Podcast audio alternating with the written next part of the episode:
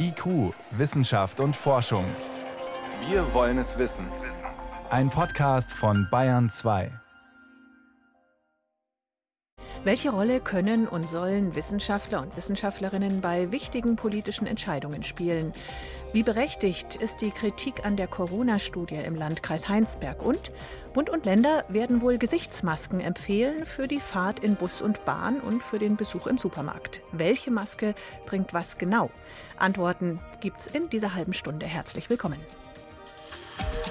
Wissenschaft auf Bayern 2 entdecken. Heute mit Birgit Magira. Schulstart Anfang Mai, wie es aussieht, viele Geschäfte unter Auflagen wieder öffnen und BMNS in Bus und Supermarkt. BMNS steht für Behelfsmund-Nasenschutz und genau den sollen wir tragen. Eine allgemeine Pflicht dazu wird es wohl nicht geben, aber durchaus eine Empfehlung. Aber für welchen Typ Maske? Denn den Profis in den Kliniken und Pflegeheimen wollen wir ihre Spezialausrüstung ja nicht wegnehmen. Bayern 2 Reporter Jan Claudius Hanika mit einem Überblick über die Gesichtsverhüllungen und welche wem was nützt.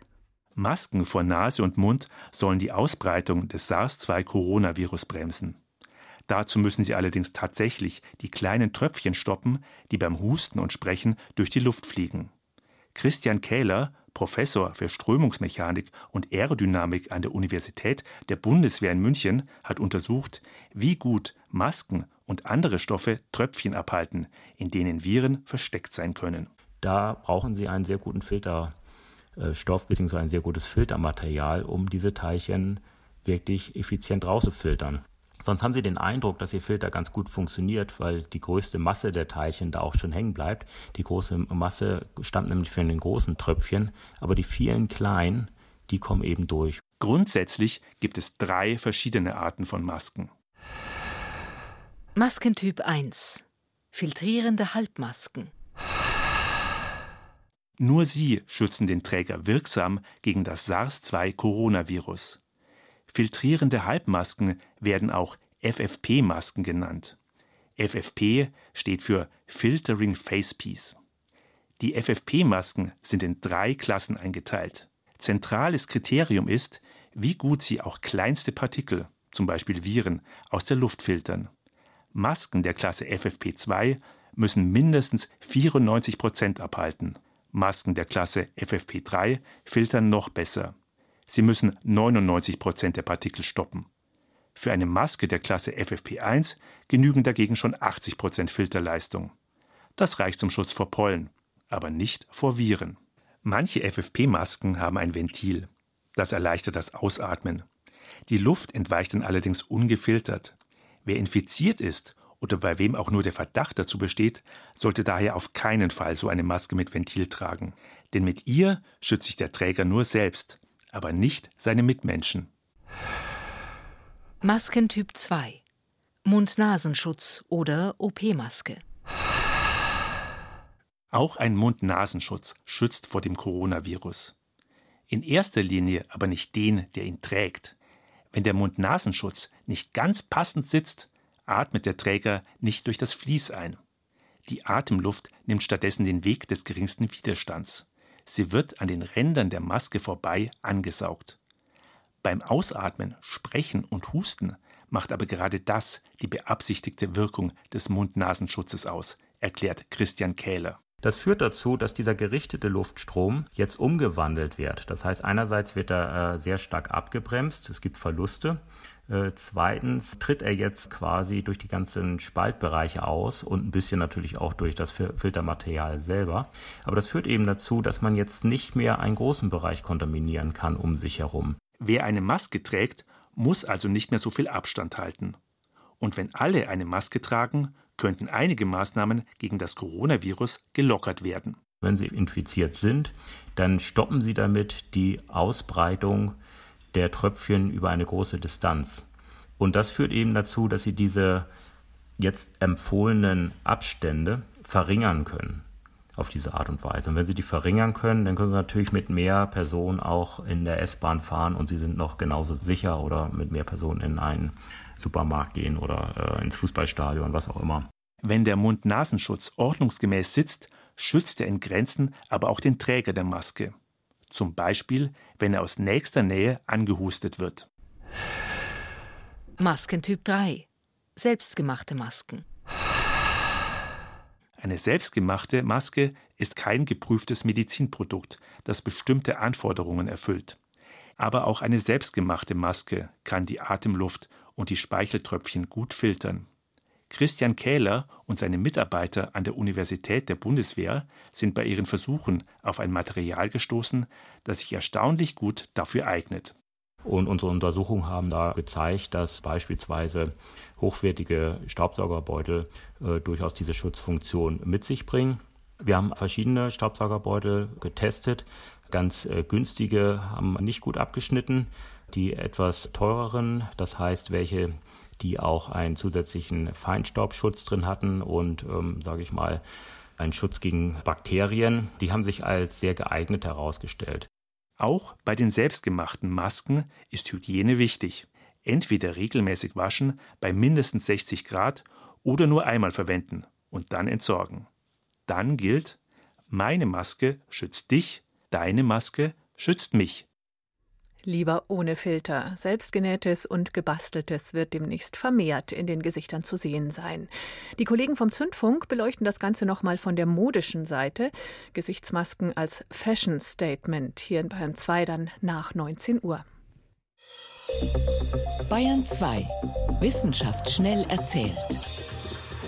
Das macht heute Priska Straub. Mhm. Zunächst gibt es Neues über unseren ersten interstellaren Besucher. Ja, über Oumuamua, ein wirklich ungewöhnlicher Asteroid. Der ist vor zweieinhalb Jahren durch unser Sonnensystem gerast und hat für Aufsehen gesorgt. Vielleicht erinnern Sie sich an die auffällige Form. Der war so langgestreckt. Genau, zigarrenförmig wurde auch bezeichnet. Und seitdem ranken sich viele Hypothesen um diese interstellare Zigarre. Man weiß nicht, woher Oumuamua kommt. Er zieht keinen sichtbaren Schweif hinter sich her. Man kann das Material nicht so richtig zuordnen. All das gibt Anlass für wilde Spekulationen. Mir gefällt sehr gut die Idee, dass Aliens dieses ja. Objekt gebaut haben. Ja, das wurde ganz ernsthaft diskutiert. Jetzt gibt es ja. eine neue Hypothese und die kommt ganz ohne Aliens aus. Chinesische Astronomen haben nämlich eine Kom Computersimulation entwickelt und das Ergebnis, die ungewöhnliche Form könnte durchaus natürlichen Ursprung haben. Durch die nahe Passage an einem extrem massiven massereichen Stern, so ein Sternengigant, könnte mit seiner Schwerkraft das vorbeirasende Objekt so extrem in die Länge gezerrt haben. So einen Effekt, den kennt man in der Astronomie und der führt manchmal sogar dazu, dass das Objekt schier zerrissen wird. Und auch Oumuamua könnte so ein kleiner Rest sein von einem ursprünglich noch viel größeren Brocken. Mhm. Auch das wäre vorstellbar. Dann geht es heute um Schwangerschaft bei Seepferdchen. Das Besondere ist ja, die Männchen, die tragen den Nachwuchs aus in einer speziellen Bauchtasche. Das heißt, die Männchen werden trächtig. Die werden schwanger, genau, das weiß man schon länger. Die Weibchen geben ihre Eier in die männliche Bauchtasche, dort werden sie befruchtet. Die ungeborenen Reifen werden vom Vater mit Nährstoffen versorgt, bis sie sozusagen geboren werden. Jetzt hat man sich das noch genauer angesehen und parallel entdeckt zur weiblichen Schwangerschaft. Bei Säugetieren spielen ja Abstoßungsreaktionen Reaktion die Schlüsselrolle. Normalerweise würde ein Organismus fremdes Gewebe immer abstoßen. Bei einer Schwangerschaft darf genau das nicht passieren mit dem Embryo. Und jetzt hat man beim männlichen Seepferdchen genetische Merkmale entdeckt, die das Immunsystem genau dahingehend manipulieren. Und eine Immunantwort unterdrücken eben, oder? Ganz genau. Bestimmte Gene werden bei diesen Seepferdchenmännern runterreguliert. Dann gibt es keine Abstoßung. Und das ist eben ein Mechanismus, der könnte interessant sein. Denn wir haben ja auch immer wieder mit unerwünschten Abstoßungsreaktionen zu tun. Ja, Organstransplantation. Genau. Ne? Und da könnte vielleicht ein Seepferdchenmann ein Vorbild sein. Hm. Vielleicht. Wir bleiben im Tierreich. Seit Anfang März beobachtet man in Teilen Deutschlands ein mysteriöses Vogelsterben. Blaumeisen und andere kleine Singvögel, immer mehr kranke Tiere hocken apathisch auf dem Boden herum, aufgepflustert, die fressen nichts, sie fliegen nicht mal weg, wenn man kommt. Bayern ist da noch nicht so stark betroffen, aber es gibt eben Meldungen aus Rheinland-Pfalz, Hessen und hm. Thüringen. Weiß man schon, was den Meisen fehlt? Ja, es ist irgendwie keine bekannte Vogelkrankheit. Die Symptome, die passen alle nicht so richtig.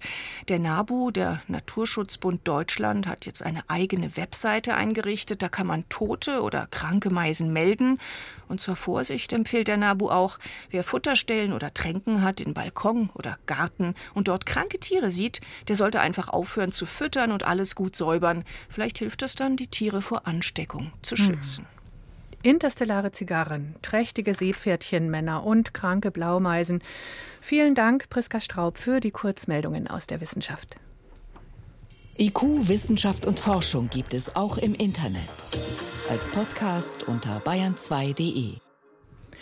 Die Wissenschaft zurzeit als mit Abstand wichtigste Beraterin der Politik. Eigentlich ja wünschenswert, dass Kanzlerin und Co. ihre Entscheidungen evidenzbasiert fällen. Gleichzeitig wird heftig darüber diskutiert, wie viel politischen Einfluss Forschung nehmen darf.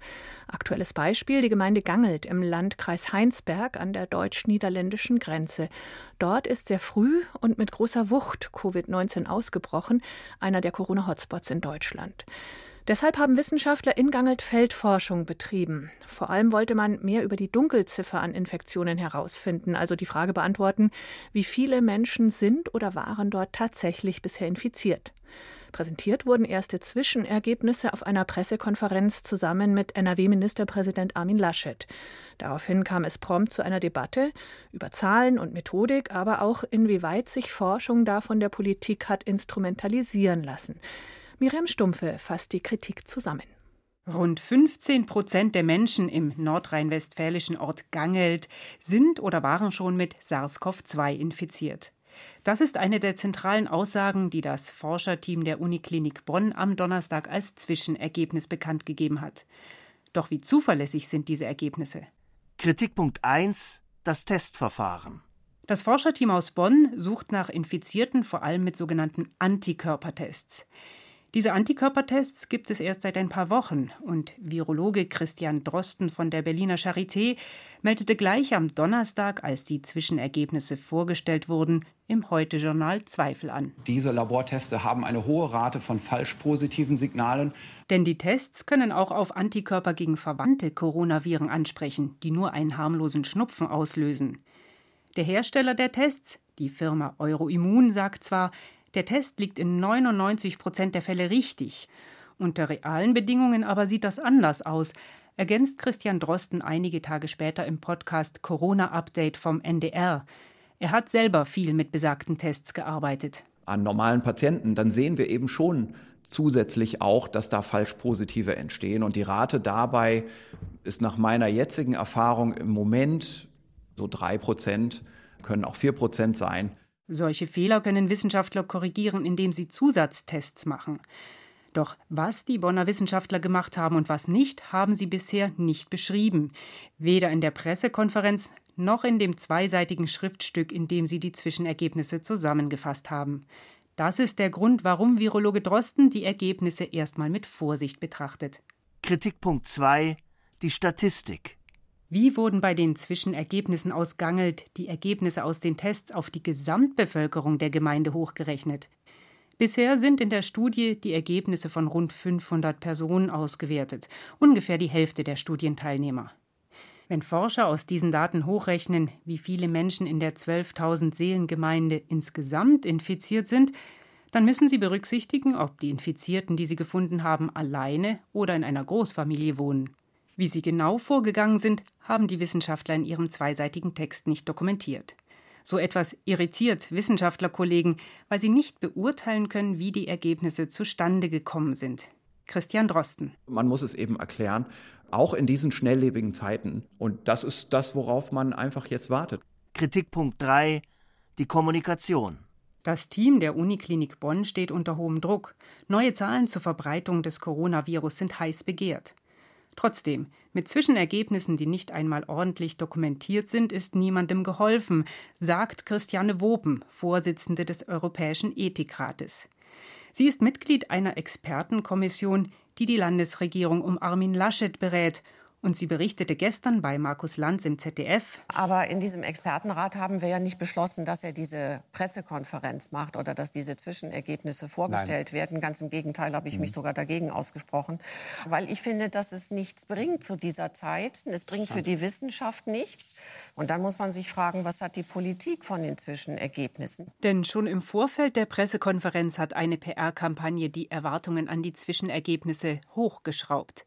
Das PR-Unternehmen Story Machine hatte die Erhebungen in Gangelt mit einer Social-Media-Kampagne begleitet. Unentgeltlich, wie es heißt, aber mit nicht ganz seriösen Twitter- und Facebook-Posts, wie Annette Less-Möllmann vom Karlsruher Institut für Technologie anmerkt. Sie ist Professorin für Wissenschaftskommunikation. Es geht sehr stark in Richtung, wir liefern hier Fakten, wir liefern ganz schnelle Fakten, wir liefern frühe Fakten, aber wir liefern vor allem Fakten. Und zwar Fakten, die zu politischen Entscheidungen führen sollen. Doch die Fakten sind nach wissenschaftlichen Standards noch nicht wirklich hart und auch nicht auf Gesamtdeutschland zu übertragen. Trotzdem haben die beteiligten Wissenschaftler auf ihrer Pressekonferenz ausgiebig darüber gesprochen, wie der Ausstieg aus dem Lockdown jetzt aussehen könnte. Ich habe festgestellt, dass es eine starke Verbindung gab zwischen Ergebnissen oder vorläufigen Ergebnissen und politischen Forderungen, die ich so nicht nachvollziehen konnte. Also ich habe mich ein bisschen gewundert darüber. Die Corona-Studie in Heinsberg und die Kritikpunkte daran. Hauptautor ist der Virologe Henrik Streeck von der Uniklinik Bonn, den wir auch immer wieder als Gesprächspartner hier in der Sendung haben. Meine Kollegin Jan Turczynski konnte ihn zu den angesprochenen Kritikpunkten befragen. Ich war über die Aussage von Frau Wopen sehr überrascht. Und ich habe ihr gestern Abend noch eine E-Mail geschrieben und gefragt, wann sie das denn gesagt haben sollte. Weil das an mir vorbeigegangen sein musste, also auch die Kritik, das jetzt schon zu veröffentlichen, da in dem Expertenrat nie darüber gesprochen wurde, wann wir die Zwischenergebnisse präsentieren würden. Im Gegenteil stand ja von Anfang an fest, wann wir die Daten ein Zwischenergebnis präsentieren würden. Das heißt, es war von Anfang an klar, wann genau Sie diese Zwischenergebnisse vorstellen würden? In welcher Form das dann durchgeführt wurde, das stand zu dem Zeitpunkt noch nicht. Aber dass es dann am grünen Donnerstag gewesen ist, lag nahe, da das am Karfreitag, an einem Feiertag, wir für unpassend hielten. Wie war denn Ihr Gefühl zu dem Zeitpunkt? Hatten Sie das Gefühl, das ist jetzt der richtige Moment oder war es Ihnen persönlich auch ein bisschen zu früh? Wir fanden es als gebührte uns einfach auch der ethische Anspruch, dass wir das früh und schnell präsentieren, weil es eben Rückschlüsse darauf sich ziehen lassen, wie die Letalität des Virus ist und wie das Virus einzuschätzen ist. Wir hätten natürlich warten können, so wie gefordert, auf ein langes Review oder einen langen Gutachterprozess, aber das wäre in diesem Fall nicht zu rechtfertigen gewesen. Das Land Nordrhein-Westfalen hat ja die Studie mit 65.000 Euro etwa mitfinanziert. Hat Ihnen dann die Landesregierung auch Vorgaben gemacht oder Wünsche geäußert, wie veröffentlicht werden soll oder wann veröffentlicht werden soll? Nein, es gab keine Vorgaben, wie veröffentlicht werden soll. Der Auftrag ist sehr schlicht gehalten. Die 65.000 äh, Euro, muss man auch dazu sagen, ist eine Mitfinanzierung und wir haben keine Vorgaben von Land NRW oder irgendjemanden gehabt, der uns gesagt hat, wie und wann eine Veröffentlichung geschehen soll. Das heißt, Sie hatten auch in diesem Team schon das Gefühl, wenn Sie jetzt gesagt hätten am Mittwochabend, sorry, wir können da am Donnerstag nicht mit rausgehen, dann hätten Sie das auch sagen können. Ja, das hätten wir sagen können. Dann kommen wir doch mal zur methodischen Kritik an der Untersuchung. Sie haben das im Vorfeld auch gesagt, es ging darum zu erfahren, wie viele Menschen sich tatsächlich infiziert haben. Also diese Dunkelziffer haben Sie ermittelt in Gangelt und geben Sie mit 15 äh, Prozent an. Das ist natürlich relativ hoch, das ist auch nicht verwunderlich, weil das Infektionsgeschehen dort ja auch hoch war. Und sie haben, um das herauszufinden, mit einem Antikörpertest der Firma Euroimmun gearbeitet. Die Firma gibt selber an, dass die Spezifität bei über 99 Prozent liegt. Da sind dann verschiedene Fragen noch aufgetaucht. Können Sie uns noch mal erklären, wie Sie diese Antikörpertestergebnisse kontrolliert haben? Wir haben angegeben, dass 15 Prozent der Bevölkerung schon Kontakt mit dem Virus hat. Das waren unsere Aussagen dabei. Wir haben einen neuen IgG und IgA-Antikörper benutzt, der auch von Christian Drosten von der Charité validiert wurde. Wir haben ihn im Vorfeld selber validiert, zum einen an negativen Plasma von den Vorjahren, als auch am Plasma von Infizierten mit anderen Coronaviren, also die nicht an Covid-19 erkrankt waren, sondern andere Coronaviren hatten um zu sehen, ob dort eine sogenannte Kreuzreaktivität stattfindet. Das ist nicht der Fall. Was machen wir, um zu beweisen, dass, dass es nicht zufällig doch ein falsch positives Ergebnis vor allem gibt? Nun, wir machen einen Neutralisationstest-Essay, wo wir den Antikörper, das Serum oder Plasma in Kontakt bringen mit Virus und schauen, ob es eine Neutralisation gibt. Kritik gab es auch daran, wie das Papier veröffentlicht wurde, dass es eben nicht wissenschaftlich veröffentlicht wurde. Klar, das hätte zu lang gedauert, das in einem äh, Journal jetzt zu veröffentlichen und äh, begutachten zu lassen, aber es hätte sicherlich auch die Möglichkeit gegeben, es vorzuveröffentlichen, wissenschaftlich vorzuveröffentlichen auf einem Preprint-Server, wo andere Forscher das begutachten können. Warum haben Sie das nicht gemacht, sondern es der Politik überlassen, das zu veröffentlichen? Die Frage ist natürlich, wie man sowas als Wissenschaftler veröffentlichen kann. Wir haben ein Zwischenergebnis. In unseren Augen hat die Bevölkerung ein Recht darauf, bei einer so kritischen Studie darüber informiert zu sein.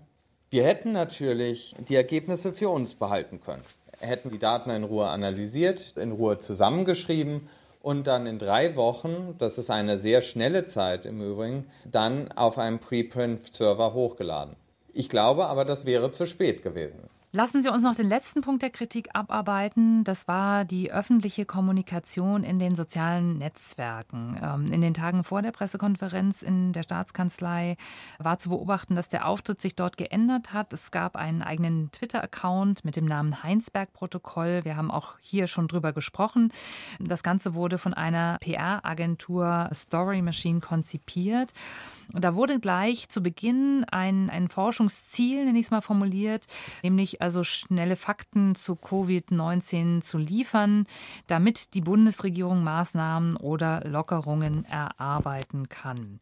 Sie haben in diesem Podcast auch früher gesagt, in Ihrer Untersuchung hätte auch das Gegenteil rauskommen können. Also das ist ergebnisoffen angedacht gewesen. Trotzdem steht jetzt der Vorwurf im Raum, vielleicht war die Untersuchung doch nicht ganz so ergebnisoffen.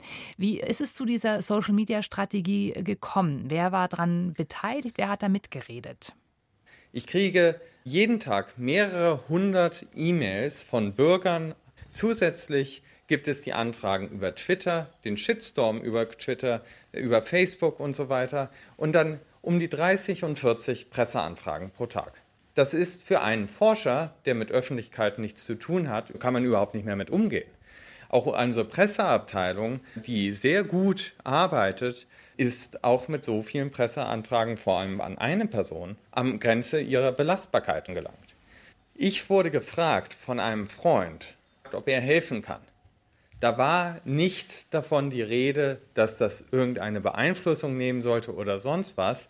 Und es ist eine Firma, die dann gesagt hat, sie macht das pro bono. Nur um mit der Dokumentation zu helfen. Denn eine Sache war für uns klar, wir wollen keine Medien da haben in Heinsberg. Wir sind da Gäste vor Ort und wir wollen nicht mit Kamerateams, die uns hinterherlaufen, das Dorf oder die Gemeinde überrennen. Und so fanden wir diese Dokumentation auf der einen Seite durch Story Machine hilfreich und auf der anderen Seite konnten wir auch den Bürgern zeigen, was wir eigentlich machen aber es hatte keine Einflussnahme von der Politik oder von sonst irgendwen und alles, was am Ende gezeigt oder geschrieben wurde, wurde von uns abgesegnet. Soweit der Virologe und Leiter der Heinsberg-Studie Henrik Streeck. Wie sich das letztlich klärt, da muss man noch mal in Ruhe hinschauen. Wir bleiben dran. Die Kritik an der Zusammenarbeit mit erwähnter Agentur bezieht sich vor allem darauf, dass dieselbe Agentur bereits mit fragwürdiger Wissenschafts-PR in Zusammenhang stand vor rund einem Jahr. Damals ging es um einen völlig unausgegorenen Krebstest der Uni Heidelberg. Dazu wollte sich Hendrik Strick nicht äußern.